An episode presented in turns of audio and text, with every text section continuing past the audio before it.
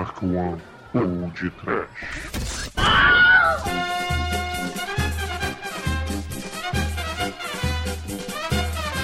Você notou que eu estou tão diferente? Você notou que eu estou tão diferente? Água lava, lava, lava tudo. A água só não lava a língua dessa gente. Você notou que eu estou tão diferente? Você notou que eu estou tão diferente? Gorda! Ô, Aurora! Débora. Hilda. Arlete. A Silene.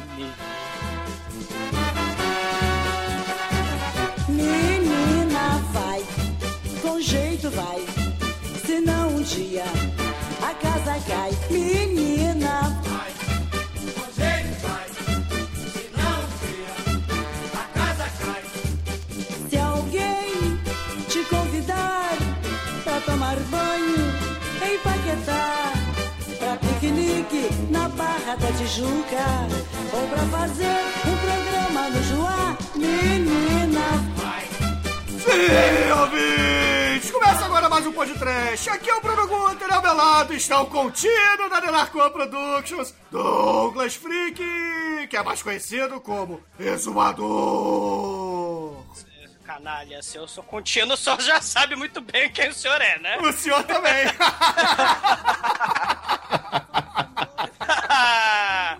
Doutor Portela, a sua mulher usa vestido colante. Vê se a marca da calcinha do vestido da sua mulher. Eu vou chamar a gorda. Vai, Manel. Gorda é a puta que te pariu.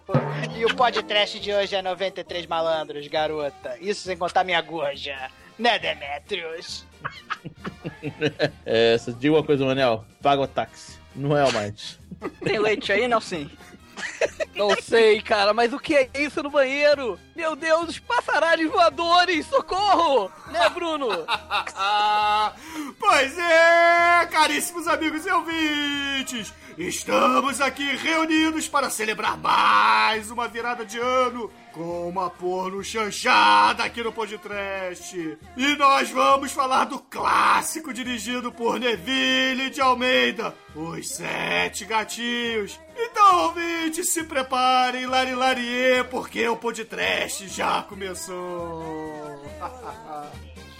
Podcast de final de ano. Caríssimos, não chorem por um olho só, senão vocês vão tomar. E se você tem uma filha adolescente, cuidado com o meu.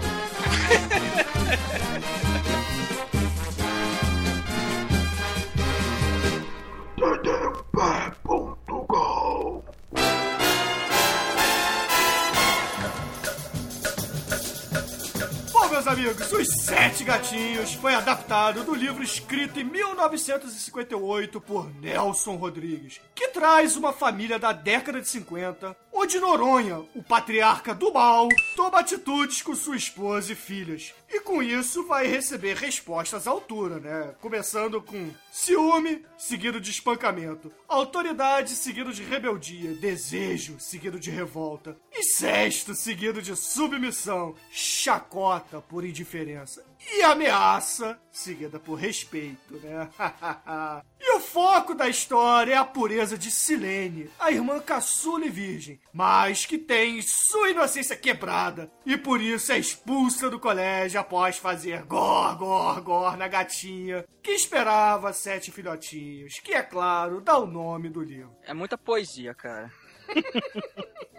A ideia, essencialmente, é que o, o nosso querido Noronha, né, o, o contínuo, ele tem uma filha que ele considera a filha pura dele, que é a filha mais nova, Silene, e eles prostituem as outras filhas pra criar a Bolsa Silene, que é a bolsa para enxoval do, do casamento perfeito da Silene, que vai ser, a, a- teoricamente, a mulher que vai salvar a honra da família, né? É, porque o resto já tá lascado, né? É, na verdade, uma delas não é prostituta ainda, né? No início do filme. A, a Regina É, a Casé Silene. trabalha. Não, a Regina tra Casé trabalha na loja de discos, né? Uma é stripper e as outras duas são putas mesmo.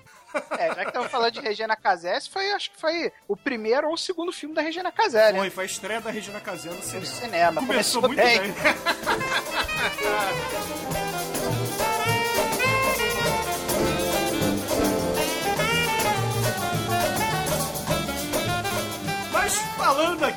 Nelson Rodrigues, o que dizer do Lorde Senhor da putaria e diversão do Fantástico, né, galera? É, uma coisa que a gente tem que falar do Nelson Rodrigues, né, é que a peça dele era muito mais leve que a adaptação do Neville de Almeida, né? O, o script e a direção são do Neville de Almeida, mas a, a obra do nosso queridíssimo Nelson Rodrigues não tem absolutamente um palavrão, né? É uma obra controversa pra época e tal, mas é bem mais leve que a adaptação que é feita aí pro cinema pelo nosso queridíssimo Neville de Almeida, né? Ah, mas você também que. Você tem que levar em conta também, ô Tremen, que esse filme foi lançado em época de ditadura, né? Então tinha que existir esses extremos todos pra passar na censura, né? Porque pro povo assistir você tinha que botar bunda e palavrão, que aí a ditadura aceitava o filme, né? É, porque esse- esses filmes, essas adaptações do Nelson Rodrigues, né? Dama da Anotação, o próprio Sete Gatinhos, eles botam esse estigma no, no Nelson Rodrigues, né? As pessoas, elas consideravam que o Nelson Rodrigues, ele empobrec- empobrecia os diálogos dele propositalmente, né? Que ele escrevia diálogos bem pobres, assim, só que ele mesmo, uma vez, o próprio Nelson Rodrigues, uma vez sacaneou isso, né? Falou que, cara, meus diálogos são pobres e vocês não fazem a menor ideia o trabalho que dá pra empobrecer eles, né? Mas ele, em nenhum momento da dramaturgia dele, ele escreveu um único palavrão em todas as obras dele, né? É, As adaptações pro cinema dão uma visão errada do que é a obra é, escrita do Nelson Rodrigues, né? O ideal mesmo é você ler o Nelson Rodrigues, que você vai ver que o ritmo é, é bastante diferente, assim. Cara, Nelson Rodrigues é o avatar da classe média, cara. Ele vai criticar toda a hipocrisia, todos aqueles valores burguesinhos, sabe? De ah, a família, a menina tem que casar pura e virgem, a boa mulher tem que ser a dona de casa não adúltera. É porra nenhuma. O Nelson Rodrigues, o bom suburbano, vai descacetar e vai fazer a reviravolta nos valores familiares da classe média burguesa, né? Carioca. A, a- a verdade é a seguinte: as famílias do Nelson Rodrigues sempre são caricaturas. São cari- Não, são caricaturizadas. Então você tem o exagero ao extremo das famílias. Então sempre tem lá a, a mulher que tem é, desvio sexual, sempre tem o tarado da família, sempre tem o cara que dá porrada na mulher, sempre tem traição, sempre tem não sei o quê. Então é, é por aí, né? Pra, pra dar ênfase até na crítica, ele, ele acaba exagerando, né? Sim. Tem várias pessoas que acabam fazendo isso, que quando você exagera, você dá uma nitidez maior que o que você quer dizer, né?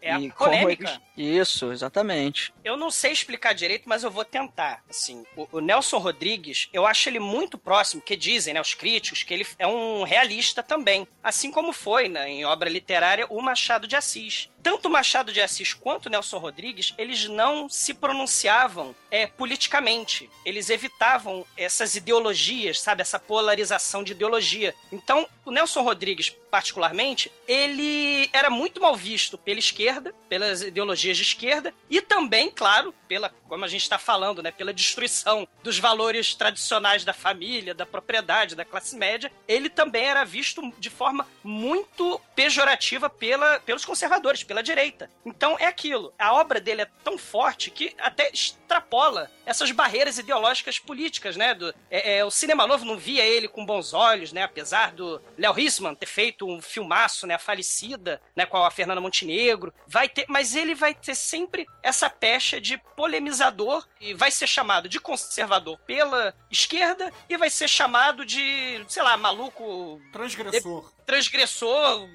desvirtuador dos valores da família pela direita. né? O Machado de Assis, na época dele, também ele tinha essa questão. E vou dizer um pouco mais. é, Os dois, né, sempre, claro, né, o Nelson Rodrigues trabalhou na, na- no jornal, jornais conservadores, trabalhou na Rede Globo. O Machado de Assis, na época, também buscava trabalhar vamos dizer, com a burguesia da época, né? Com o poder daquela época, né? Ele foi fundador da Academia Brasileira de Letras para é, é, ter essa questão dos intelectuais ao lado dele. Mas, outro ponto em comum, se é que eu posso viajar nesse sentido, os dois têm um viés muito psicológico, psiquiátrico. O Bruno tava falando, ah, toda a família do Nelson Rodrigues tem esse viés psicótico, de malucos, de maníacos. Mas o Nelson Rodrigues, sim, ele tem isso. E o nosso querido Machado de Assis também tinha essa complexidade dos personagens, né? Os personagens, além de tudo, são humanos. Porque, poxa vida, são imperfeitos, né? São descacetados. Ninguém é perfeito.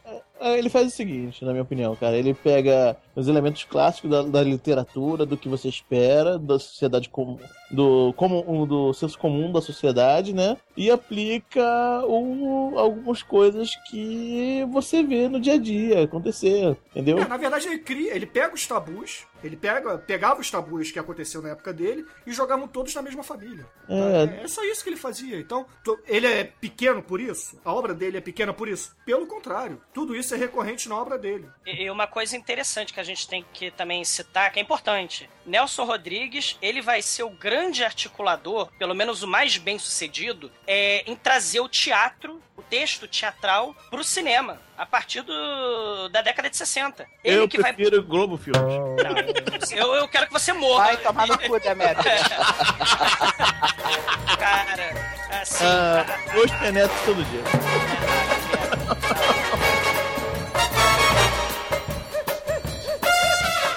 Bom, no elenco do filme, galera, temos, na minha opinião, a melhor interpretação do Lima Duarte de todos os tempos. Não é que isso tem que ser samba o tema. Não, não, não, não, não. Eu amava como amava um pescador. Tem o Senhorzinho Malta também. O Senhorzinho Malta tá perto do seu Noronha, cara. Mas Nenhum deles, nenhum deles. Vocês estão esquecendo Dom Lázaro Venturino. Eu prefiro melhor. Não, mas Lima Duarte realmente, cara, tá bom demais nesse filme, né, galera? Ele falando com o diretor do colégio lá, com a Ari Fontoura, cara. Porra, tá no hall dos melhores diálogos do cinema. Disparado, cara. É muito bom, cara. Ele tá possuído não pelo Chico Xavier, mas pelo espírito do Dr. Barbosa Coutinho, né, cara?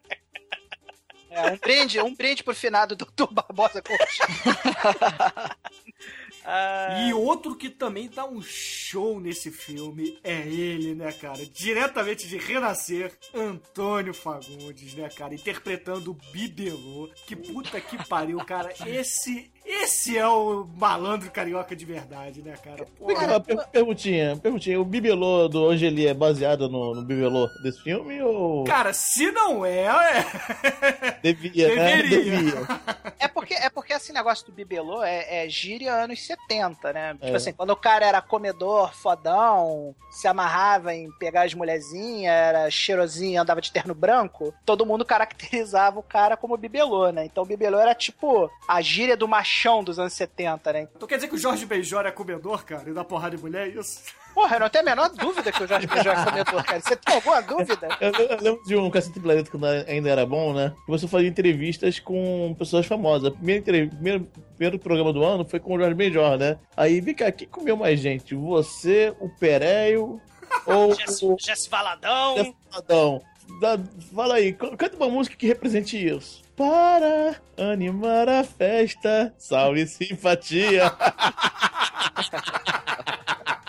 É, não é um cara muito foda, né, cara? Muito foda, cara, muito foda mesmo. Ô, Debete, você citou Jesse Valadão, cara. Vale o registro aqui que ele foi o primeiro bibelô na peça montada do Nelson Rodrigues no teatro, cara. É, agitação, né? O Jesse Valadão, marido da irmã do Nelson Rodrigues, vai fazer o filme, né? Do Nelson, vai estrelar o filme como Boca de Ouro em 1963, dirigido pelo Nelson Pereira dos Santos.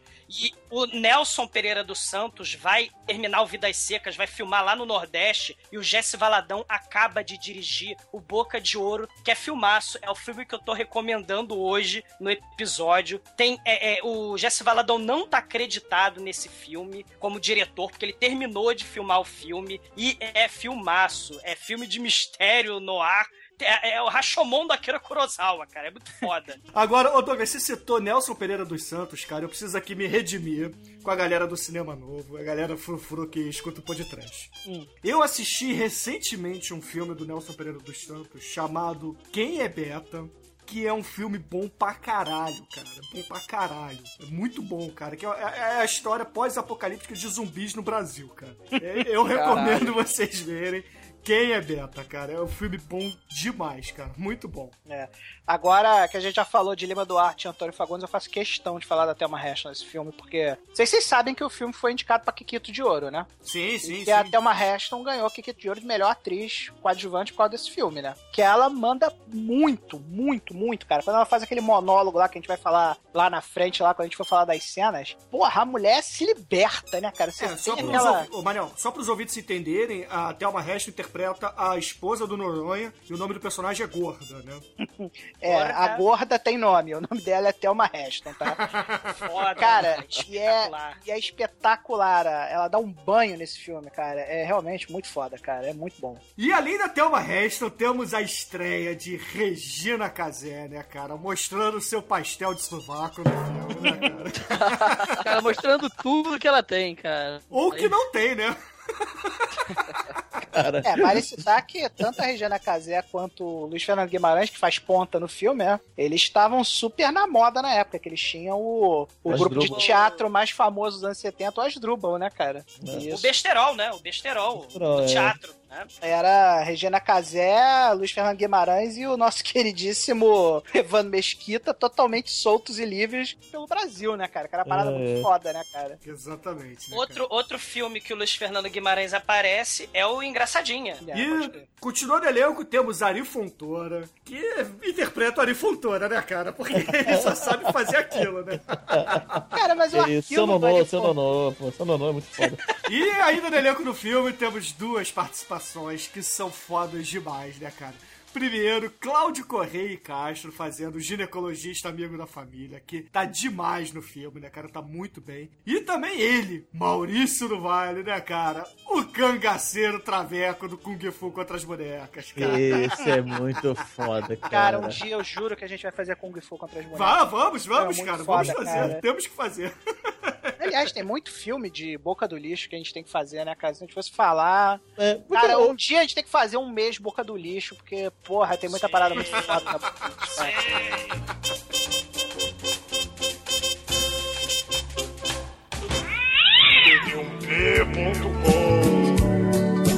Almas enganadas, sonhos de isopor, carnes mal amadas,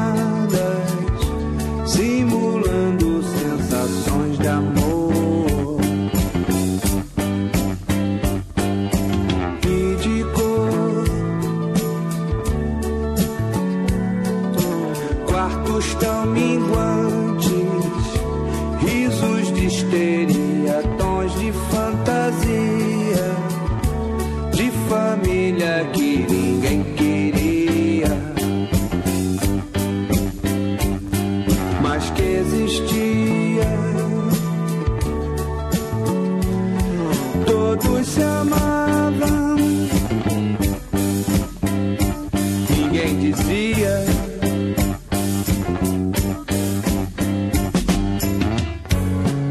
falei, sangue se pode evitar. Então, galera, o filme ele começa com algumas cenas soltas explicando quem são os personagens, né? Começando com a família do Noronha reunida tomando café. E após todo mundo tomar o café, eles saem pra trabalhar, né? Aí você vê que o Noronha, ele é aquele trabalhador típico cansado que precisa pegar o trem pra ir pro trabalho, né? Mora longe pra cacete. É, a gente tem uma das filhas dele, a Débora, roubando uma calcinha numa loja, né? E vê que ela já tem um, um defeito, né? Que ela é larápia. Ah, você percebe também que a gorda, ela é dona de casa, prendada, né? Ela vai no mercado, vai na, na padaria comprar pão, leite, aquela coisa toda. Você vê a Arlete, né? Trabalhando na loja de discos dela, né? Mandando o Luiz Fernando Guimarães pra puta que pariu.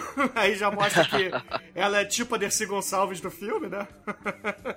Tem também a, a Hilda, né? Que, como o Tremen disse, sabiamente, ela é, é a vadia do bairro, né? Que ela fica se aproveitando dos velhinhos pra poder ganhar um troco. E por fim temos a, a prostituta profissional, né? Que é a Aurora, que no iníciozinho do filme você conhece. Você a conhece com seu namorado, né? Que é o Bibelô, interpretado pelo Antônio Fagundes, que, porra, foda demais, né, cara? Foda demais. Na verdade, o bibelô identifica nela a, a sua característica vadia e uma fonte de renda ali, né?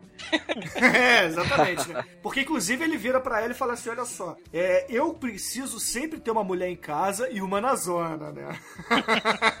É, ele manda aquele caô que a esposa dele teve que operar e era frígida, caralho, né? Mas você vê claramente que o bibelô é o cara que ganha o troco em cima da mulherada, né? Não, e ele fala com aquele sotaque carregadíssimo, né, cara? A gente é carioca, né? Excetuando o Almighty, a gente é carioca e, porra, pra gente já é forçado o sotaque, né?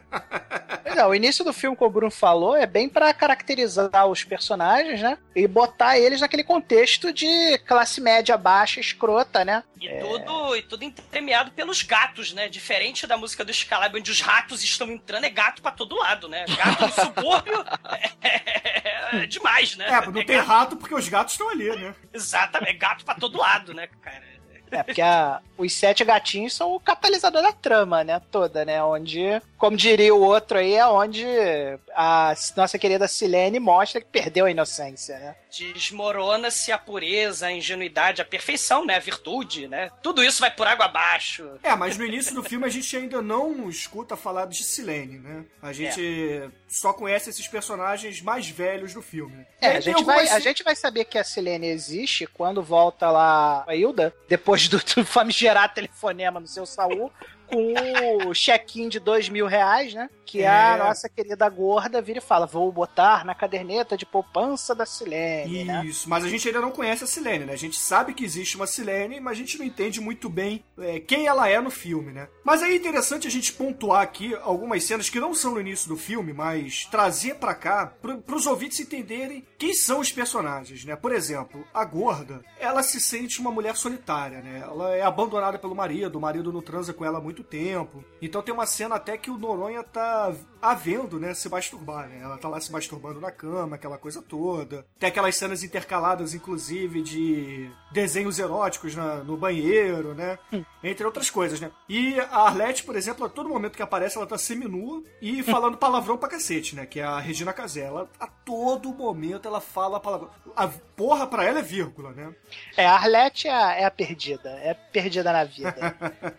E vale ressaltar também que a Aurora, que aparentemente é a irmã mais velha, né? Ela começa a ter um caso amoroso com o Bibelô, né, cara? Que tem uma cena que não é bem não é no iníciozinho do filme, mas é um pouco depois. Tem a cena animal que é o Antônio Fagundes comendo ela, né, cara? Que, porra, sobe a cavalgada do Roberto Carlos, né, cara? A Aurora, ela chega no, no bibelô achando que vai tirar um troco do bibelão, né? Só que o bibelô dá aquela invertida linda, né, cara? Ele chega assim, vem cá, que porra é essa? Eu nunca paguei dinheiro pra mulher. Ah, e ela manda naquela, eu já cobrei 3 mil cruzeiros, já cobrei mil cruzeiros, 2 mil cruzeiros, 3 mil cruzeiros.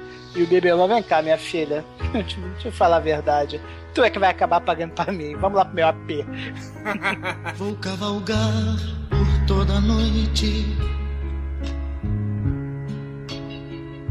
por uma estrada colorida. Aí eles entram, cara, no táxi. Meu Deus do céu, o táxi mais esquisito de todos os tempos, né? A começar que quem tá dirigindo o táxi é o Santos Solvati, né? Que já é um figura, né? Aquele, aquela barba bizarra dele. E aí o Bibelô já começa a se engraçar pro lado dela, já começa a mostrar pra ela ali quem é que manda, quem é o dono da situação. O taxista já tá olhando pelo espelhinho, dá aquela virada com aquele linguão. tá louco pra participar da parada, né? Aí quando termina a corrida, eles chegam lá na pata do Bebelô, a mulher olha pra cara do Bebelô assim, o Bebelô, ah, tô duro, paga essa porra, e sai do táxi. Aí deixa a mulher lá sentada com cara de cu no táxi, assim. Aí o, o taxista também aproveita, vê que quem vai pagar mesmo vai ser a mulher, né? Então ele vira pra mulher, ô minha filha, são 93 malandros, e acho bom tu colocar aí minha gorja na parada também, porque não tá incluída minha gorja. Sacou? Aí a Aurora paga, obviamente, porque ela tá ali pra isso, ela é a puta, então ela vai ter que sustentar o cafetão, todo mundo sabe. É, ela paga o táxi e depois paga pro Antônio Fagundes, né, cara? Justo. E aí tem aquela cena digna de Pereio, né? Não é qualquer vagabunda que entra no meu Maverick e agora que eu já, você já pagou meu táxi, eu vou te dar a recompensa que eu vou te dar agora um pouco de carinho. Pra deixar ela legal, sentir aquele velho ditado popular que amor de pica onde bate fica.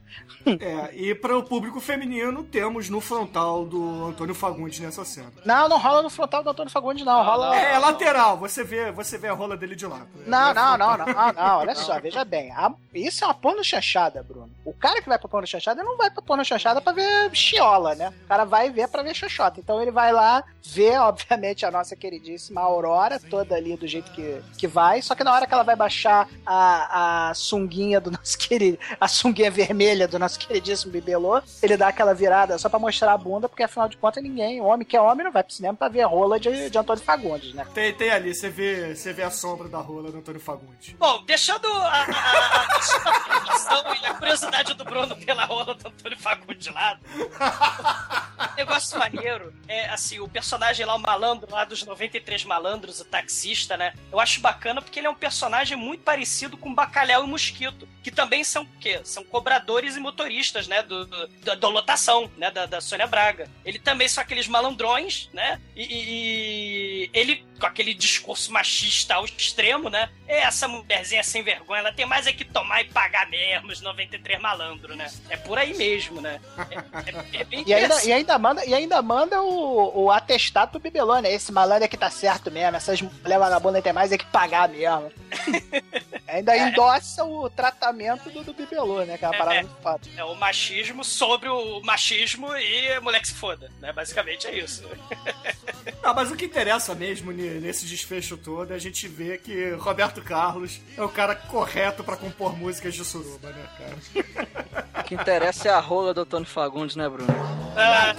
Ele, eu não vi, cara, mas todo mundo. O Bruno viu, cara. Bruno, você não acha que você viu a rola do Antônio Fagundes em outra ocasião e tá confundindo, não, cara? De repente. Agradável. Esse é o programa de porno chanchada, isso aí. A família brasileira. Pra gorda e as filhas putas, né, cara? A família brasileira.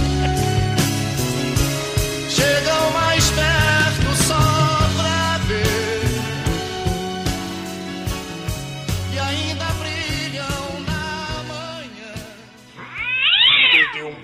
Td1p.com Que a verdade me faz mal, eu sei. O que ela faz é a mim, não a ti. Depois, quando o Antônio Fagundes acaba de meter na mulher, como toda boa porno chanchada, corta pro Lima Duarte dando uma cagada. Tudo a ver. Incrível, cara, que a cena é muito foda, porque tem um grande banheiro cheio de caralhos desenhados. O ponto é que quando ele entrou no banheiro, não sei como, ele não viu os caralhinhos voadores. Porque ele só percebe os caralhinhos voadores depois de dar a cagada. Eu tenho uma teoria sobre isso, Nelson. Eu- Ele entrou no banheiro, viu os caralhinhos voadores e pensou assim: porra, eu tô apertado. Eu vou cagar primeiro. E depois eu dou o meu esporro com calma. Porque, eu não, porque o Noronha ele sabe dar esporro, né, cara? Ele não é um cara que dá um esporrinho assim, né? O cara, é- o Noronha, ele é especialista nesse negócio de dar esporro, né? Inclusive, ele dá porrada também, porque o esporro acompanhado de porrada é muito mais eficiente. Todo mundo sabe disso, né? Não, olha só, eu tenho outra teoria, cara. Quando você tá, você tá querendo cagar, você não vê nada. Tu vê lá banheiro, fudeu, caralho, pra se cagar. Né? Então vai, tu vai que nem um louco, cara. Você não vê nada, você não vê. Depois você entra. É igual como já. Imagina, você, você já passou. Todo mundo já passou por essa situação, né? Queridos ouvintes, você tá literalmente na merda. Ou a merda está em você. Você não está na merda, mas a merda está em você. E quer sair. Você tem um banheiro do botiquim infecto. É o único lugar possível para você ir. Você vai. Depois que desce o primeiro rabo de macaco, você começa a olhar onde eu estou, não é? Papel Caralho, que merda, cadê papel higiênico? É, você não, você não considera essas paradas, né? Cadê o papel higiênico? Fudeu. Demetrius, na boa. Eu cagaria nas calças em vez de cagar na- no banheiro da central do Brasil. Né, Não, o que? Você cagaria, sabe por quê? Meu irmão, uma vez, meu irmão, entrou num lugar lá, tava uma fila pra, pro emprego, não lembro qual concurso, não sei, fu- deu o revertério e procurou um banheiro lá que mais próximo que tinha, entrou. Aí, caralho, não tinha papel higiênico. Foi a cagada mais cara que eu vi na minha vida, cara, porque ele ele pegou o talão de cheque dele e usou todo. Ah, mas ele não preencheu o cheque, porra. Exatamente. Foi Ah, ele preencheu sim, cara, quanta coisa. só não assinou. Ele só não assinou, ele preencheu o cheque. Ô, ô, ô Demetrius, mas a pergunta que não quer calar, ele cruzou os cheques ou não, cara? Fundo, cara. Que compreendi que custou-me caro o que perdi. Ao abrir meus braços, verás por quê. Cara, ele acaba de cagar e ele vê os, cara, os caralhos voadores, cara. Ou, como meus amigos chamavam, passaralhos.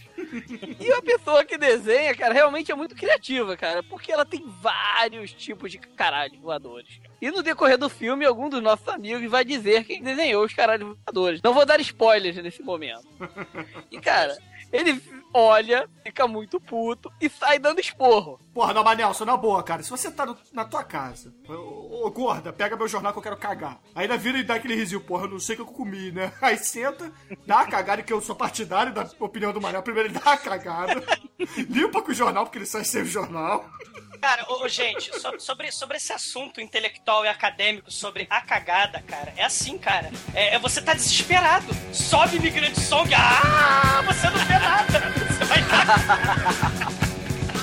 Cara, por falar nisso, eu preciso. Preciso recomendar um site a todos os ouvintes do podcast. Já que o assunto é cocô, tem um site que é o seguinte: se você dá aquela cagada e você fica orgulhoso do seu cocô, você olha aquele cocô e você fala assim, porra, que cocô maneiro, cara. Porra, Mandei bem, né? Bate na barriga e fala, porra, esse eu mandei bem. Podia ser meu filho. É, pois é. Aí o que, que você faz? Você pega o teu celular, tira uma foto do teu cocô e manda pro site ratemaipu.com. Que aí as pessoas vão votar se o seu cocô é o melhor do dia, cara. Cara, que coisa, né? Que coisa mais. Uma vez. um- Merda, né, bicho? É, que merda. Ah, Uma vez eu, um olhou, eu fiz um, aí olhou pra mim e falou: Mamãe, eu dei de carga. Vai embora. Um programa bizarro na, na, na Discovery Health que não sabia se eu estava grávida. Uma vez a mulher foi dar uma cagada e quando ela viu, cara, ela, ela pariu, cara. Realmente, isso aí é um bebê, cara. Isso aconteceu, isso é real. Cagou o neném. Isso, inclusive, me leva a acabou piadinha. Vai, mané, manda. A bicha chega pra outra bicha. Bicha, eu abortei, bicha. Fudeu, perdi meu bebê, bicha. Aí a bicha tá do lado abortando nada, ô, ô, bicha. Você acabou de cagar em cima do sapo.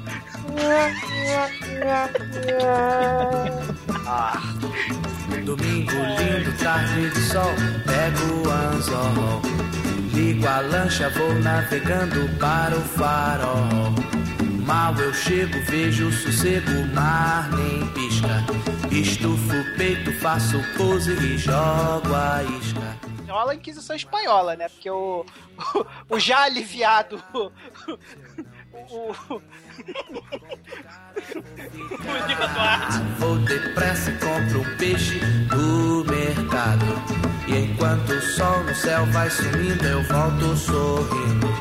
E mal um bruto me vê passar, ouço sempre ela falar. Se ele é um bom pescador, serve pra ser meu amor.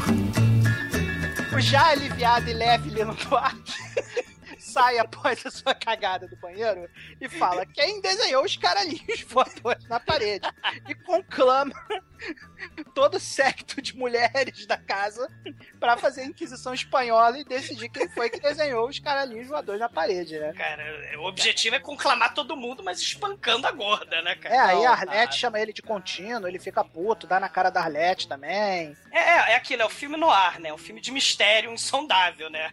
Arlete, aí começa, né? Inquisição, como ela tá falando. Arlete, foi você? É, eu fui me dar um mijão. Tá fazendo xixi. Aí ele, sua cachorra. Aí ele, aí ela, seu contínuo.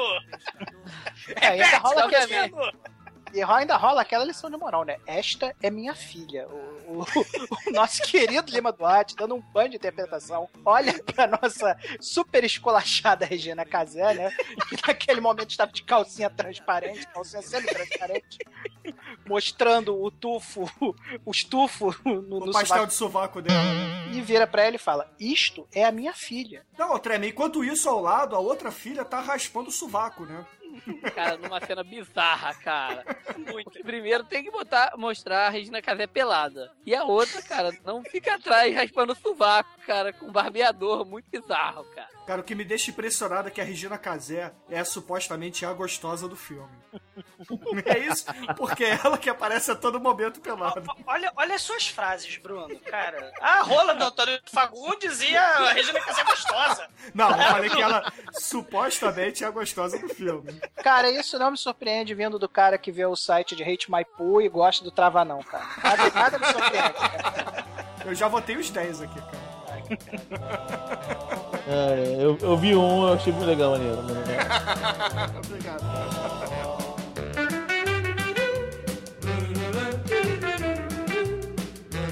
Cara, tenho medo, classe média do Lima Duarte. Quatro das minhas cinco filhas, porque uma é de menor de idade, não se casaram. Vocês não casaram, que são, né? Vocês são perdidas. Vocês podem se casar. A vizinha, né, lá do seu Saul, ela é casada. Ela tem amante. Cara, diabo, mas pelo menos ela é casada. Por que vocês não casam? E ele ainda fala assim: ah, ela- ela pode ser uma vadia, ela tem os amantes dela, mas ela tá casada. Então, assim, é. O negócio é casar, bicho. é, e foda-se o que você vai fazer depois. Mas o status de você ser casada, sacou? É o que importava pro, pro Noronha, né? Também, ó, ó, Mate, para pra pensar. O cara é contínuo, com cinco filhas e a gorda. Imagina quanto come a gorda, cara. O cara tem que tirar as bocas de dentro de casa, não é possível, Ah, cara. cara, eu vou dizer uma parada. A gorda é uma das melhores do filme, cara. Porque a gente tem Regina Casé, a gente tem a Banguela lá. Porra, a- a- É por isso que ela não casar, são barangos. pois é. Então, dali, A se você, noiva fosse, fosse... tem. se você fosse comer alguma mulher do elenco, você comeria a gorda. É isso que você tá me dizendo? Cara, eu diria que se eu tivesse que comer alguém do filme, eu comeria o Antônio Fagundes, cara. É muito bicho pro meu gosto. Eu não esperava uma resposta diferente. Ai, meu Deus do céu, cara. Todo mundo na sala. Todo mundo. Depois vocês me perguntam ainda por que, que eu não gravo mais podcast.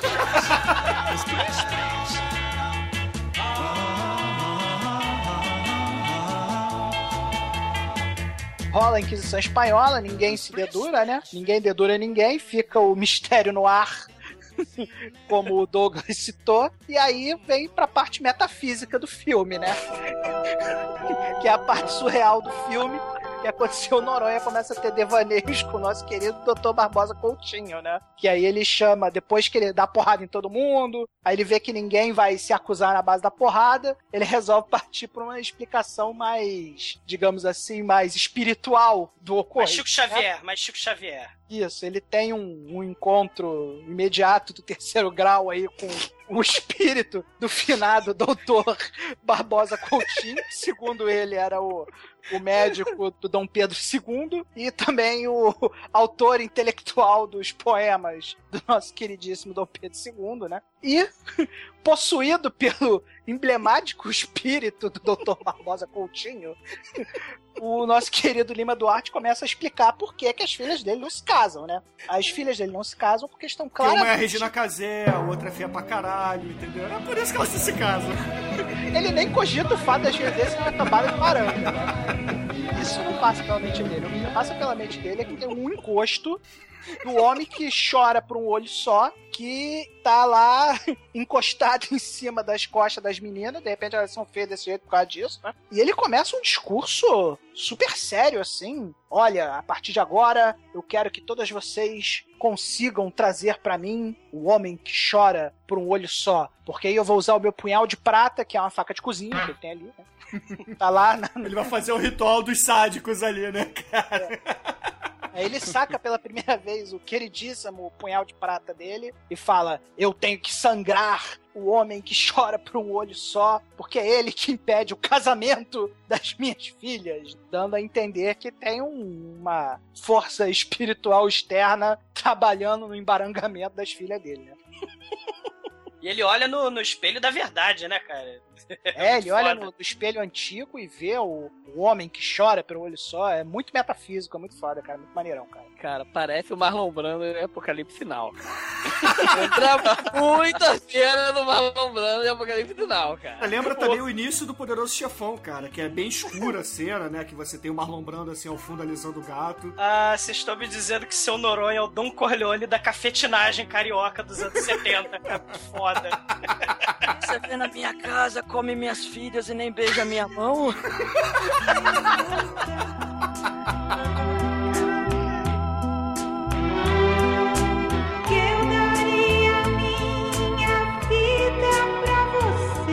Ficar. Então, a Silene retorna pra casa, né? Que a gente descobre que ela estuda no colégio interno, ou seja, ela estuda e dorme no colégio, ela volta pra casa, sei lá, uma vez por mês. E aí ela, ela vai voltar pra casa, né? Só que ela volta acompanhado do Dr. Portela, né? Que é o é o diretor, né? É o É o diretor. Mário Fontoura. Exatamente. E aí a, a Silene volta pra casa, é aquela alegria toda das irmãs, elas vão lá botar fofoca em dia, blá blá blá. Só que o Dr. Portela ele quer conversar um assunto muito sério com o, o Noronha. Aí eles vão lá, é, sentam na mesa. Aí vem, aí vem uma das frases mais fodas do filme, cara. Eles sentam na mesa, aí a gorda vem servir um café, né? Ela chega com a bandeja, ela bota a bandeja assim em cima da mesa e os peitos dela ficam, sei lá, a dois dedos de distância do Dr. Portela. Não, e ela tá com o decotão do mal, né, cara? Não, mas não é, É. não é difícil, né? Pra onde a gorda olha, cara, ela está a dois dedos de distância de qualquer coisa, né, cara? é bag quádruplo aquilo. Aí, quando a gorda coloca a- o café na mesa e os peitos estão a dois dedos de distância do Portela,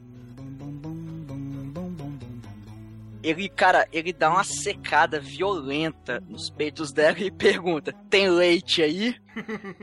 Só que ela entende que é se tem leite no café. Fala: não, não tem não. Ele, ah. Aí, assim, cara, enquanto os peitos estão na, na- no campo de visão do Portela, ele olha, cara, e, ela vai indo embora e ele vai olhando, ele seca a mulher violentamente, cara. Não, e obviamente o Noronha não percebe que ele tá manjando os peitos da esposa, porque os peitos estão na frente do Noronha, né, cara? Não tem. Estão tampando a visão também, não dá pra. É um eclipse, cara. É um eclipse noronhal, cara. E vamos falar a verdade, né? O Noronha já tá cagando pra gorda, né, cara? Ele quer É, mais não tá é nem o... aí também, né? Ele quer mais é que o, o, o Ari Fontoura deu um na gorda que só assim poupa ele do esforço, né? Mas o Ari Fontoura também, ele, pô, lá no ônibus, né? Ele vindo, né? na- na- com a dama do lotação, na verdade, não é a Sônia Braga, é a Silene, né? Que ela começa toda colegial, toda hentai, toda, toda, né? Se se oferecendo pro Ari Fontoura, que tá lendo lá A Cidade Está um Lixo, né? Ele tá lendo aquele jornal. Não, mas ele dá umas olhadas também, né? Que Sim. lembra até um pouco o Jeremy Irons lá no, no Lolita, né? É, É, exato. mas ele- a, a nossa queridíssima Silene é a Lolita completamente, né? Exato. É a. Cristina Xé, né, cara? E se o Noronha fechar lá a porta e deixar o senhor Fontoura, ele papa a família inteira, né? Da gorda a Silene, né? Não tem pra ninguém, né? É aquela coisa da escrotice do cara que é senhor, dono dos, da moral e dos bons costumes, mas que no fundo dos planos é um filho da puta como qualquer outro, né, cara? É, muito Exatamente. hipócrita, né? Exatamente, exatamente. E no final das contas tinha leite ali, né? Porque não é possível, né? Ela sorriu, eu não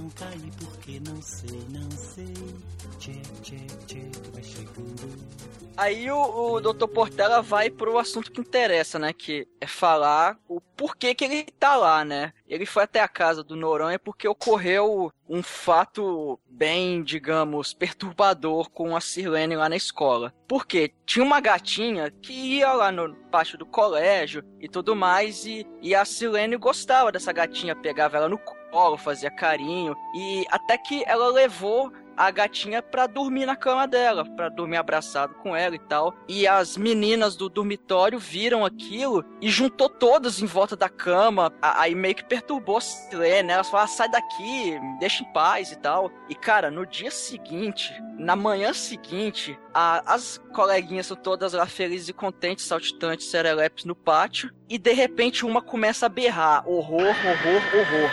Cara, a, a escola toda vai e a Silene tá com um pedaço de pau de dois metros de comprimento, dando porrada na gata. ela tira o pau no gato, velho. Exatamente. Literalmente, né, cara? E, e o seu Portela admirou o CC com o berro que o gato não deu, porque não deu tempo. Cara, a, a mulher quarteja o bicho.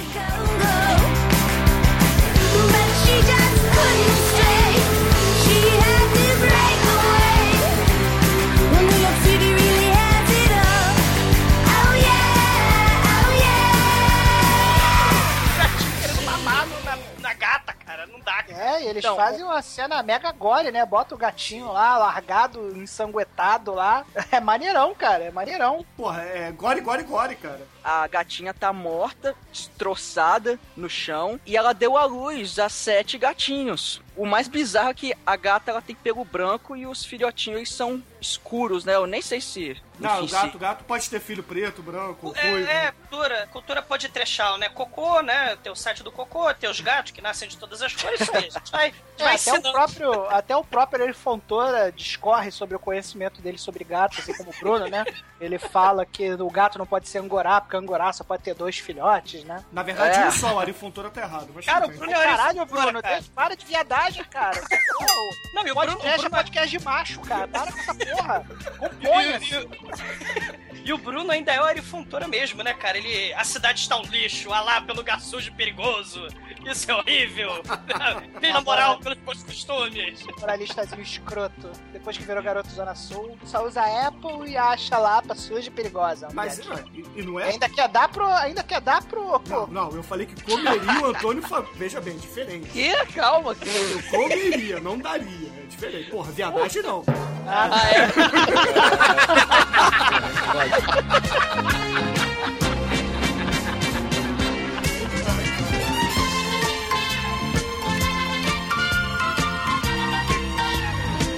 E aí, como é que o Noronha ele recebe essa notícia, o Almighty? Ele fica, primeiro, ele fica horrorizado e fala: Não, não acredito em você, você tá mentindo. A, a minha Sirlene, que é pura, linda, casta e santa, ela nunca faria isso. Ela é inocência, ela é a pureza em pessoa. Se a pureza fosse uma pessoa com dois braços, dois pernas, uma xoxota, seria minha filha.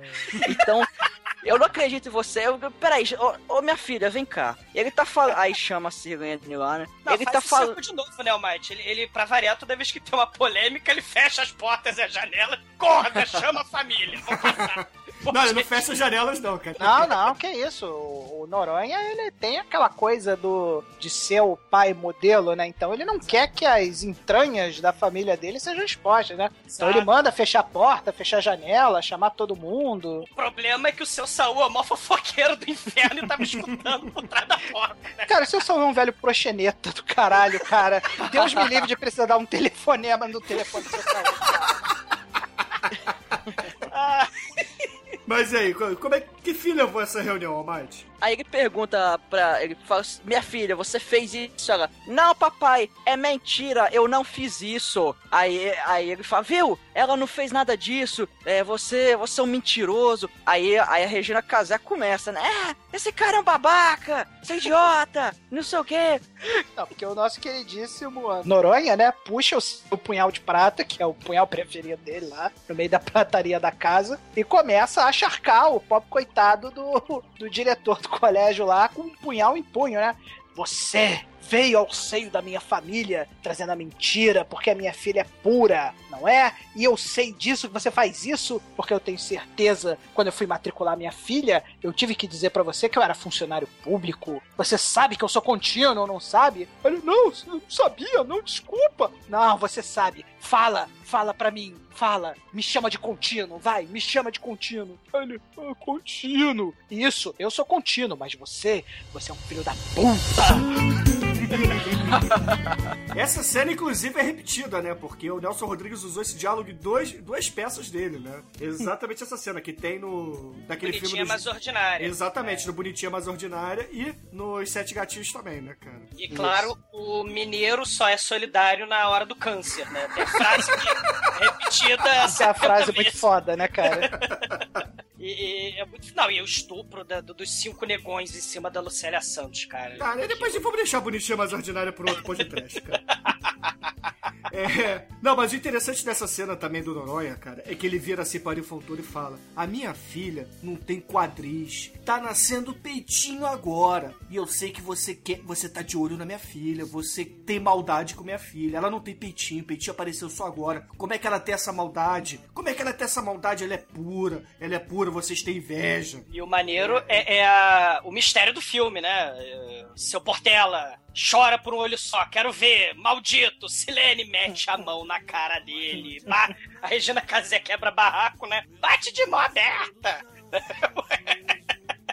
Só que aí rola o fato de que a Silene sabe que ela tá errada. Ela não tem moral Sim. de dar na cara do cara, né? Ela confessa, tal como o Manel tava falando, né? Inquisição rolando de porta fechada ali, confessa, confessa. Quem acaba confessando é a Silene, né? Ela que esmigalhou a cabeça da gata à base de paulada, né? E ela, ah, não sei, foi por nojo, foi por ódio, né? Porque o, o- o Noronha tá abismado com essa revelação, né? Ela, a- ele ainda fala uma frase, a Silene, ela é pura por todos nós. Da, da família, né? É, é, é, e, e nenhum colégio será digno dela, né? É, todos invejam a pureza da Silene, né? E por aí vai.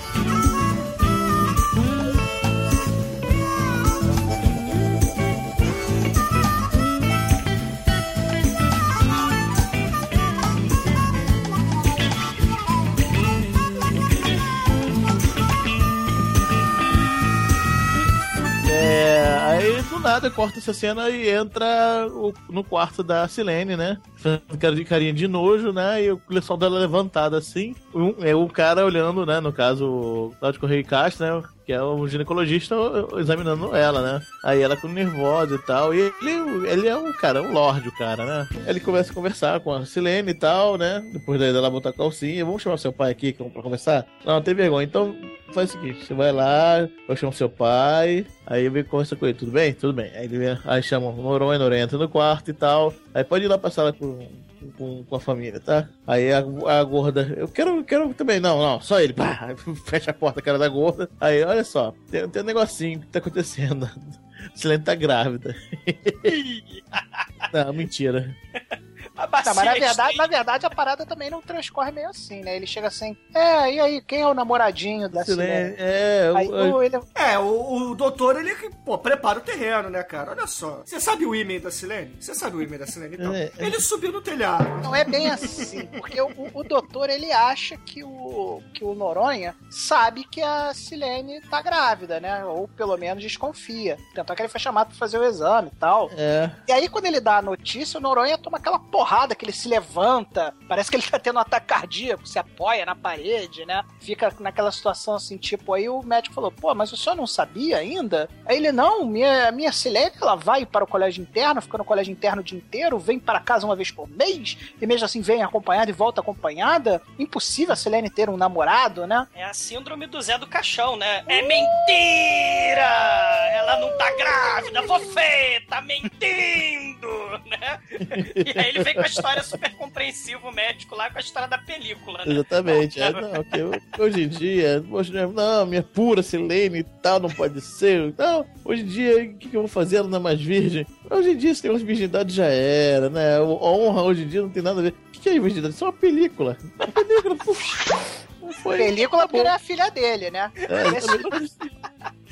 Ah, é, pô, aí aí o Noronha, por você não tem uma filha da minha idade? Então, e se acontecer com tua, tua filha? Não, que isso? Ô, que isso? Pô, ô, peraí, peraí, peraí. Não, não, não, não. Vamos falar do Silene. Vamos falar do Silene.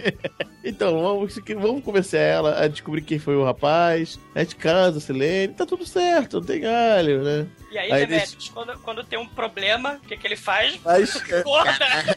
gorda, gorda, vamos pra praça pública, né? Que é, que é a sala da, da casa, né? Vamos, vamos pra, pra acusação de praça pública, essa merda. Vem cá, olha só. Eu sei porque a Silene matou aquela gata. Sabe por quê? Porque a gata que tava grávida, sabe por quê? Porque ela também tá grávida. É o quê? Não, aí fala que foi, Silene. Fala, não sei o que. Papai, não fui eu, eu não fiz nada. Papai, eu continuo, continuo virgem. Ah, olha só.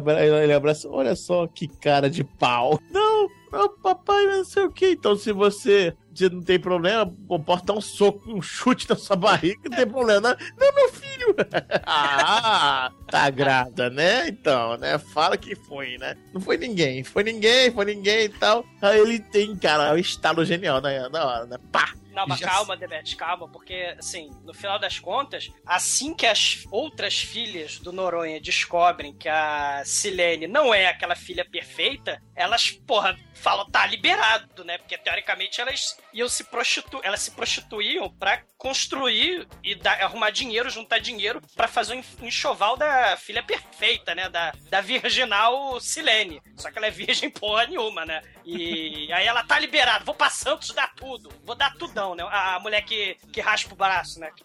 Passa ginete de sovaco. Não, aí a Arlete ela vira assim: vamos Opa. fazer o seguinte, vamos pegar esse negócio e vamos fazer o rachucho que eu quero a minha parte. Exatamente. Mas olha só, galera, é importante a gente dizer que o próprio Cláudio Correia Castro vira para as meninas e fala assim: olha só, vocês são escravas do pai de vocês. Fujam dessa casa, se libertem, porque isso aqui é escravidão. E o que o Douglas falou é pertinente mesmo, porque elas viviam pra trazer dinheiro pra Silene. Depois que a Silene é, descaralhou, ela, porra, é alforria, né? Vambora. Desse caralho é um, é um bom termo. Não, na verdade, ela encaralhou. É, foi descaralhada. É, Maria, né? Desculpa aí.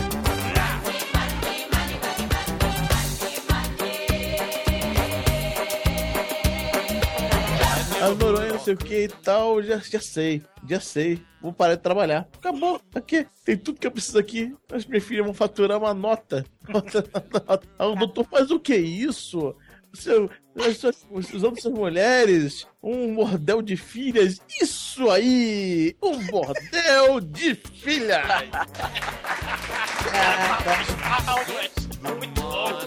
Mr. Potato, get the money, pay the Eskimo. Aí, né? Já sei, doutor. E você que sempre ficou de olho na Silene, você é o primeiro. Pega a Silene, Silene, vai pro quarto. Mas papai, não quero ir. pa- Vai pro quarto. Espera lá, o doutor já tá indo. E, e- Demetrius, aí nesse momento, já que estamos a Inquisição armada na, na sala, Ah, é tem, verdade. claro, a resolução do mistério do filme, né? É. Quem desenhou os malditos caralho? Farei. Pode falar, agora tá tudo, tá tudo aberto mesmo? O que foi? Fala, fala, gorda. Fui Tá eu. tudo, tá tudo aberto, inclusive o cabaço da Silene, né? Então vamos abrir tudo logo vez. Eu não vou ao teatro, eu não sou comida, jamais sentirei fome novamente. Toma meus peitos na tela, toma. Eu não tenho marido! É. Eu não tenho marido! Você. Há quanto tempo a gente não trepa? Eu já perdi a conta, meu Deus do céu! Você não me come! Aí ela mostra os peitos. Ah, quanto tempo você Cara. não dá uma mamada? Puta que pariu! É a catarse da mulher mal comida, né, cara? Toda mulher mal comida, quando vê esse filme, tem certeza que ela É, né, imita cara? até uma resta, né, cara? Cara, imagina esse filme no século XXI em 3D, cara. Vai afogar metade da plateia no, nos peitos pulando. Porra, tá aí, cara. Deviam refazer esse filme e transformar ele em 3D, cara. Porra, É, com ser genial. 48 frames por segundo. É, foi muito-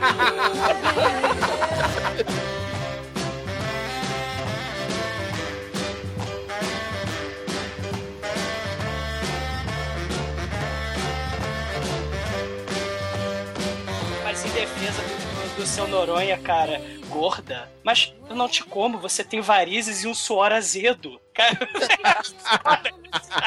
é muito bom, cara. O diálogo é espetacular. Não, todo mundo começa a liberar suas frustrações, né? Tipo, libertos do. do Das dessa- amarras, né, cara? Das, Das amarras, amarras. da escravidão que o Noronha impunha às suas filhas, né, cara? Inclusive o próprio Noronha, né? Todos eles fazem aquela limpeza de alma, né? É a lavação de roupa suja total e generalizada, né, cara? Sabe o que é mais legal, cara? Se você traçar um paralelo da casa do Noronha com os Estados Unidos, né? O país do Noronha, a estátua da liberdade, seria o cabaço de Silene, né, cara?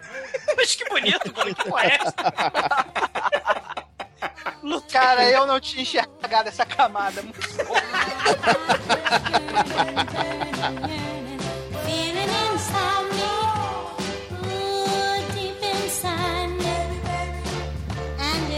So bad.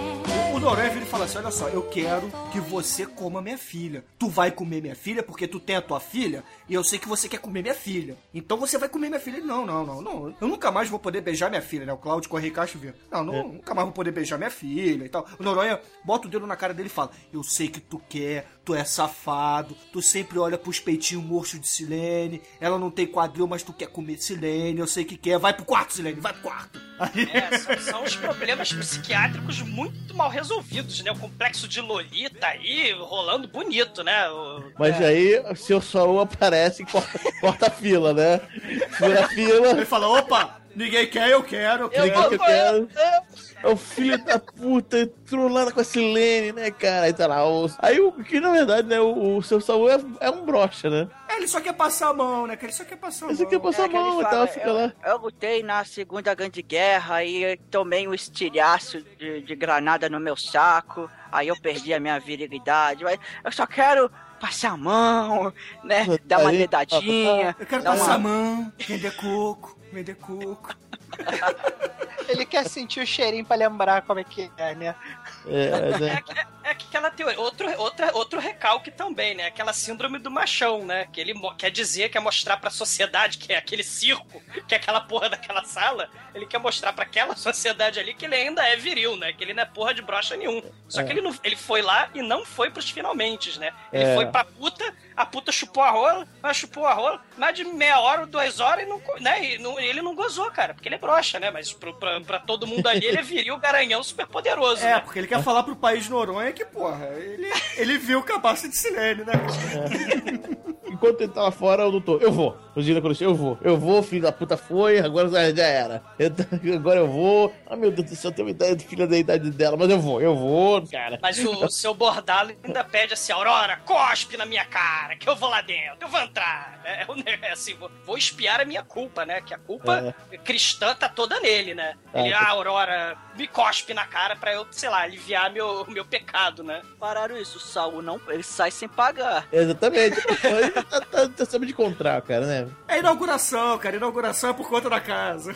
Aí vai o, o doutor pro, pro quarto, né? E tá lá a Silene toda, toda recatada, entre aspas, recatadazinha, né? O desejo fala mais alto, né? Do que a hesitação, e ele rasga a blusa da mulher. É, parece peitinho pequeno lá, né? E, efetivamente inaugurando a nova carreira da, da certo. Silene, né? É, e o interessante é que depois o remorso é tamanho que o doutor se mata, né? Porque ele fica dizendo a todo momento, né? Eu nunca mais poderei ver minha filha com os mesmos olhos. Minha filha nunca mais vai poder me beijar, né? E aí, um pouco depois, né? Na cena seguinte, o Saul vai na casa do Noronha e avisa, ó, o doutor se matou, tá com a língua preta lá e vocês sabem por quê, né? Seus hipócritas do caralho. E ele deixou uma carta ainda, uma, uma carta final, né? Dizendo assim, pra.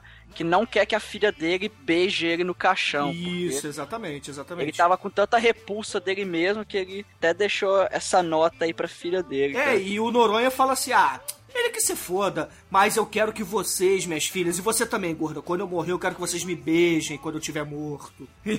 guardem essa frase, ouvintes, guardem essa frase. E, e- e o maneiro, né? Já que o seu Noronha liberou mesmo, ele já está resignado, já está aceitando a situação, né? Tipo, bordel de filhas, né? Tá bacana. O maneiro da fotografia é que agora é a Casa da Luz Vermelha mesmo, né? O figurino passa a ser dos personagens todos vermelhos, né? Você tem a luz vermelha mesmo do puteiro. É bem interessante isso. É, os símbolos religiosos são removidos da parede, de cima Exato. da geladeira e etc. E o Lima Duarte, ele começa a falar com a Aurora, né? Aurora, aqui é uma casa de puteiro, beleza. Mas eu preciso saber quem é o cara que engravidou a Silene. Você vai me ajudar nisso. Ela, ah, eu conheço um cara maneiro que se veste de branco que vai me ajudar a descobrir quem engravidou a Silene, que é, né, que é o Bibelô. Que é o namorado dela, né? E pra variar em toda a história do Nelson Rodrigues, né, é aquela peça de teatro que vai ter uma rede de intrigas e reviravoltas na trama impressionante, né? Nada é o que parece ser. né? É, é, só é importante ressaltar que a gente não falou que o Antônio Fagundes, né, o Bibelô, ele é um ex-PE, né, a Polícia do Exército, que aparentemente foi expulso da corporação e anda armado, né? Por isso que a Aurora diz que ele é capaz de matar alguém. Eu sou terrível, oh, sou terrível. td1p.com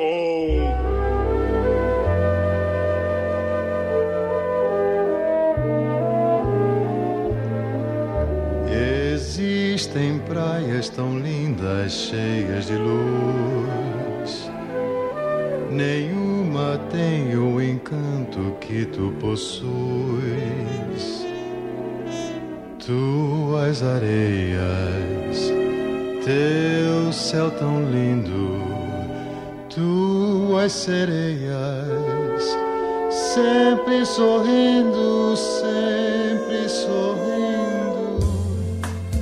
Copacabana, princesinha do mar.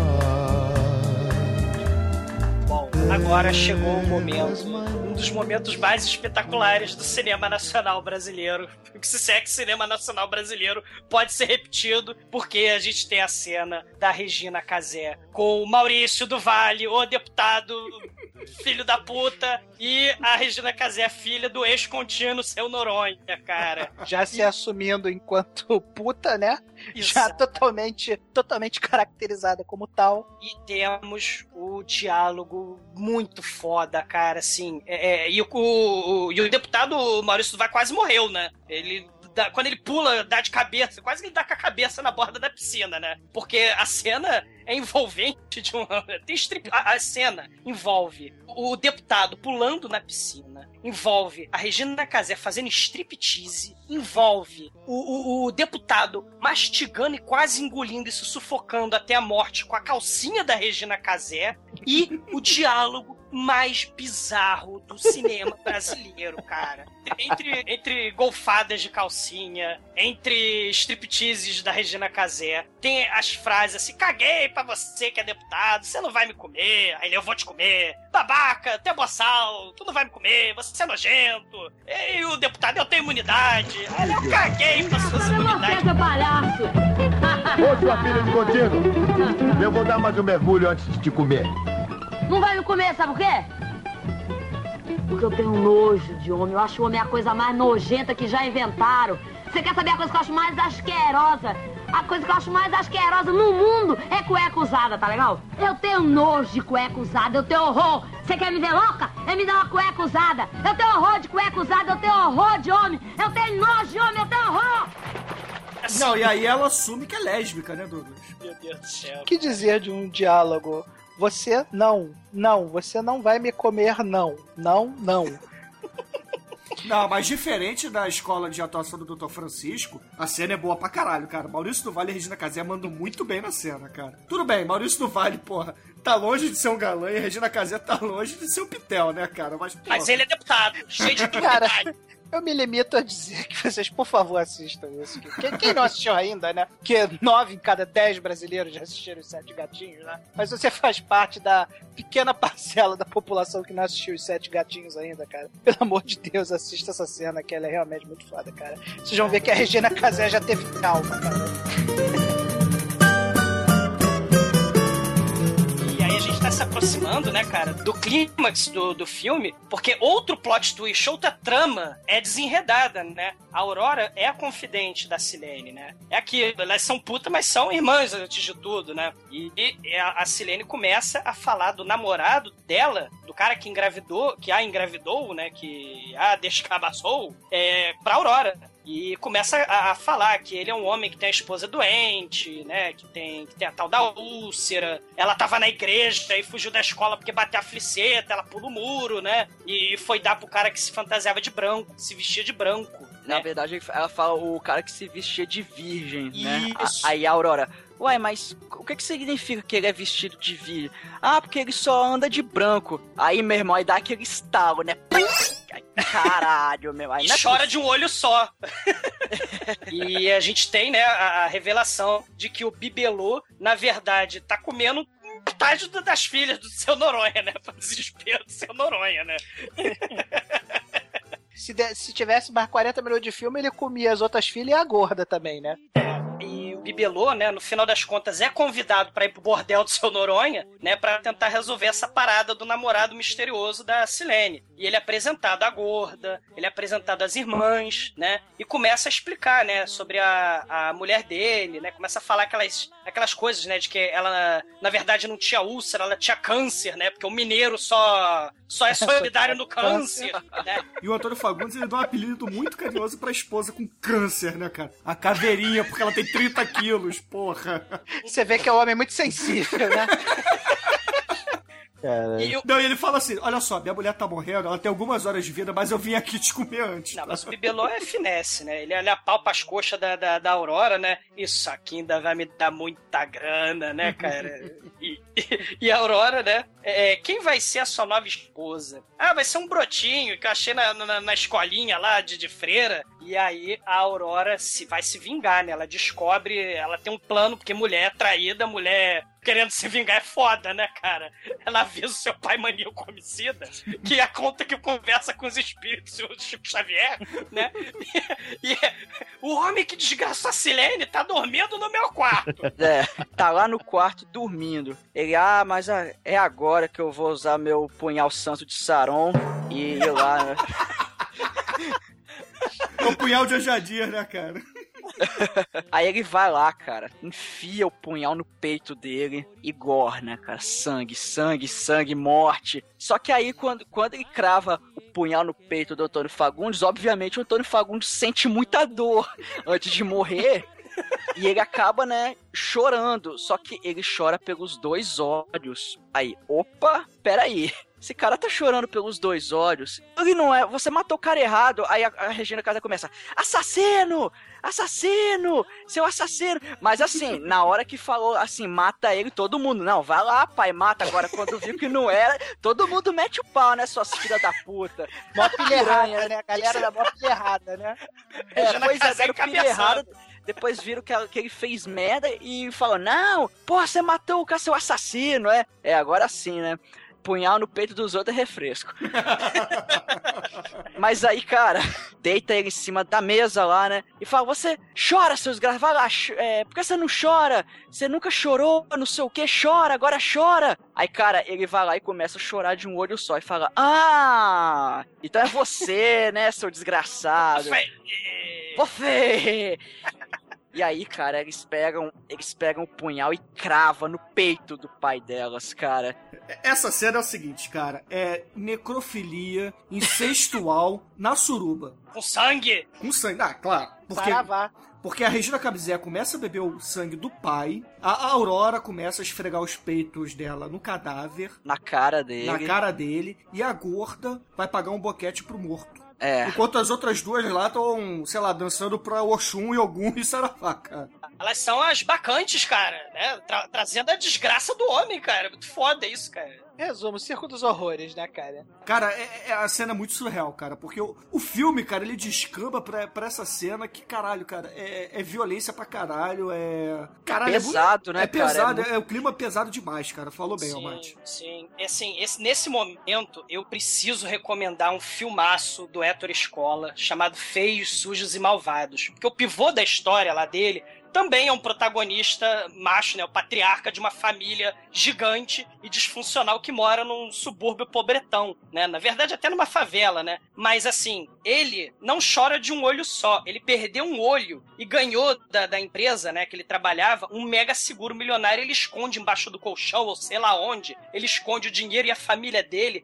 trama a morte dele o filme inteiro pra tentar arrumar a grana do sujeito. Então, é, é muita similaridade disso, né? Aquela hipocrisia das famílias, né? Reunidas, mas no final das contas é tudo interesse, é tudo é, a moralidade, né? A, a morte, né? E no final das contas a gente tem o, o- a morte como mote, né? Como tema nesse filme também do Nelson Rodrigues, né? Tanto no do Héctor Escola, mas do, do, Nelson Rodrigues também. Fica outro paralelo aí, e é um filmaço, eu recomendo. Quem não viu ainda, é comédia também, tipo Sete Gatinhos, mas tem o final macabro, escabroso, sinistro do mal, né, cara? E- É, e aí, como não tem mais o salário de contínuo do pai, a gorda abriu um novo negócio, né? E vai todo mundo empurrar a carrocinha no final do filme, né, cara? Você condena o que a moçada anda fazendo e não aceita o teatro de revista. Arte moderna pra você não vale nada. Até vedete você diz não ser artista. Você se julga muito bom e até perfeito. Por qualquer coisa deita logo falação. Mas eu conheço bem o seu defeito e não vou fazer segredo, Sim, né? todo mundo empurrando a carrocinha, pipoca quentinho, o cadáver nem esfriou, cara. E as putas nas filhas dando que nem alucinadas, cara. Isso é Ou já bom. que é o tema do podcast, vai todo mundo comemorar o Réveillon em Copacabana, né? boa, boa. Todo o elenco do filme volta pra putaria. Até o taxista dos 93 malandro, cara. Isso é muito foda. Por que não? Ele também é filho de Deus, né? É espetacular, cara. Eu tenho certeza que se a gente procurar bem, a gente acha o Dr. Barbosa Coutinho lá no meio. Né? Você não passa de um falso moralista.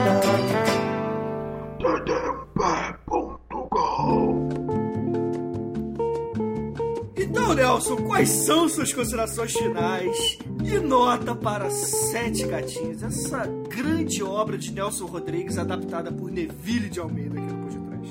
Eu concordo com você totalmente quando você fala que é uma grande obra. O filme é divertidíssimo, muito bom. Cara, mostra realmente o cinema brasileiro, como o Manel fa fala. A pornô chanchada deveria voltar. Então eu dou uma nota 4, porque eu falo. Não, não, não, não merece uma nota 5, porque não, não chega a ser um filme trash, não tem aquela parte de todo de monstros que a gente gosta, mas o filme é Porra, muito tem bom, sim, cara, divertido. tem Regina Casé. Segundo o Bruno, tem até a rola do, do Antônio Fagundes, cara. Ah tá, eu não vi essa parte, cara. Então, o Bruno considera esse monstro na nota dele. ok, ok. E você, Almighty, quais são suas considerações finais e nota para Sete Gatinhos? O filme, ele é, porra, é muito bom, cara. É trash pra caralho. Tem frases antológicas, assim. Tem interpretações de boas até Dr. Francisco. Então tem, tem pra todos os gostos. O filme é pesado, cara. Principalmente da, da metade até o final, cara. O, o filme, ele descamba pra um negócio absurdo, assim. E tudo que é controverso na sociedade moderna, o Neville de Almeida enfiou ali no meio, cara. E, então, assim, é, é um... Eu, eu vou dar uma nota 4 também, mas eu, eu lembro que até eu dei nota 4 pro Rio Babilônia, só que esse é melhor que o Rio Babilônia, cara. ok. Beleza. E você, querido Anjo Negro, quais são suas considerações finais e nota para os pelos pubianos de Regina Casé? Bom, o filme é trash porque tem Regina Casé. Definição, boa definição de trash, tem Regina Casé. Né? O que é trash? Regina Casé. Né? É, Então a gente começa a tá aí, né? O filme é bom pra caramba, cara. O filme é legal. O filme de. O filme tem uns cortes es- estranhos assim no meio da história, assim, né? Quando ele de uma cena pra outra e tal, de um assunto pro outro, o filme não, não tem muita conexão, assim. E é o meu único sinão do filme, cara. Porque o filme, como. Porra, é sensacional, cara. Eu vou dar um 4. Todo mundo de quatro pro Neville de Almeida. Em homenagem ao Bruno, cara, e ao Antônio Fagundes.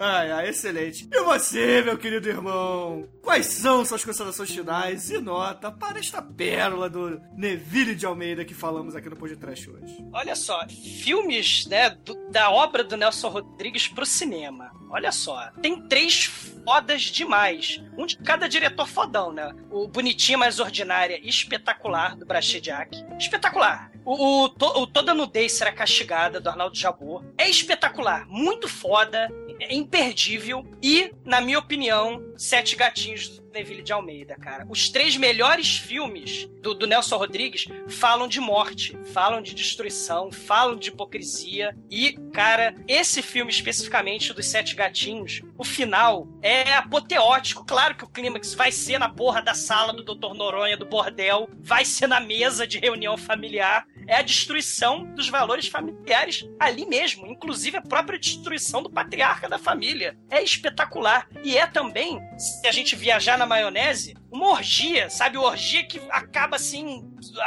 Gozaram, ejacularam ali, mataram o Lima Duarte. E você tem depois a apoteose final, o carnaval generalizada, festa da carne, né? A suruba generalizada, a orgia, a festa, a orgia. Né? Nelson Rodrigues revelando hipocrisia da classe média, os tabus antiquados, né? a corrosão da sociedade, é, é o psicológico dos personagens. E ele vai enaltecer, antes de tudo, o prazer e a sacanagem mais sórdida e também a sacanagem mais mais mórbida do, do cinema brasileiro, cara. É simplesmente imperdível. Nota 5.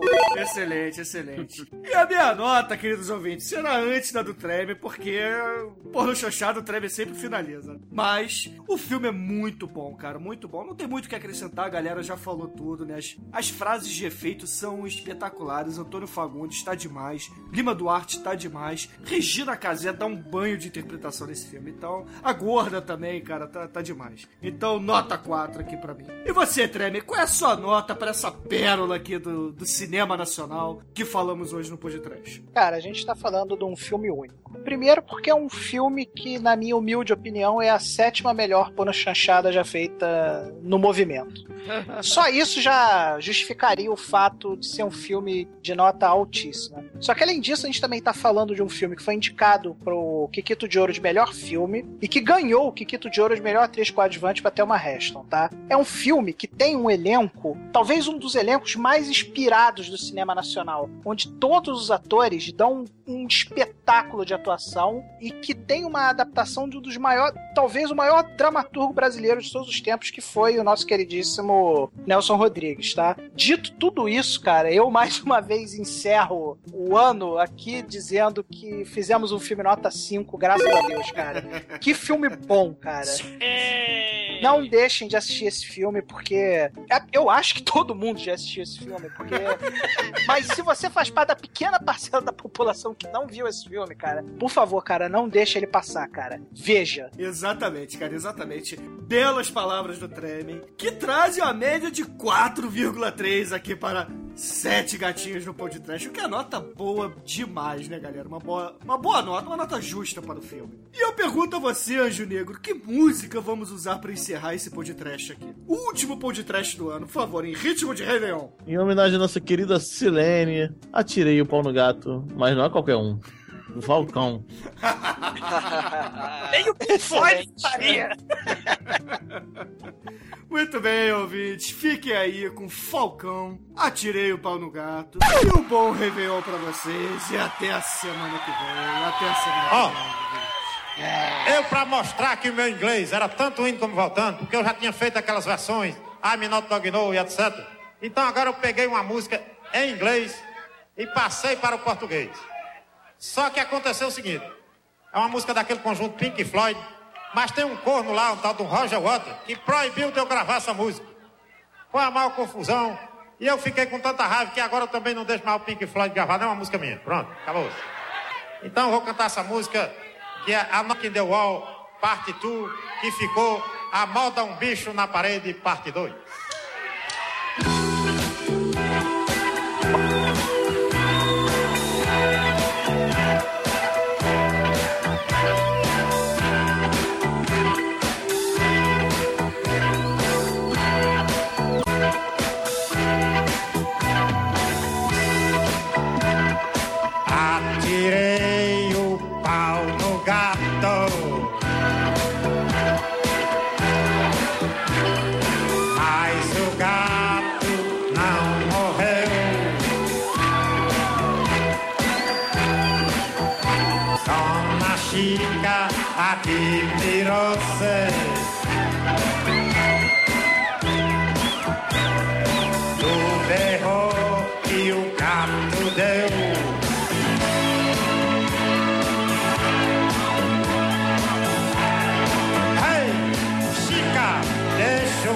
Paz.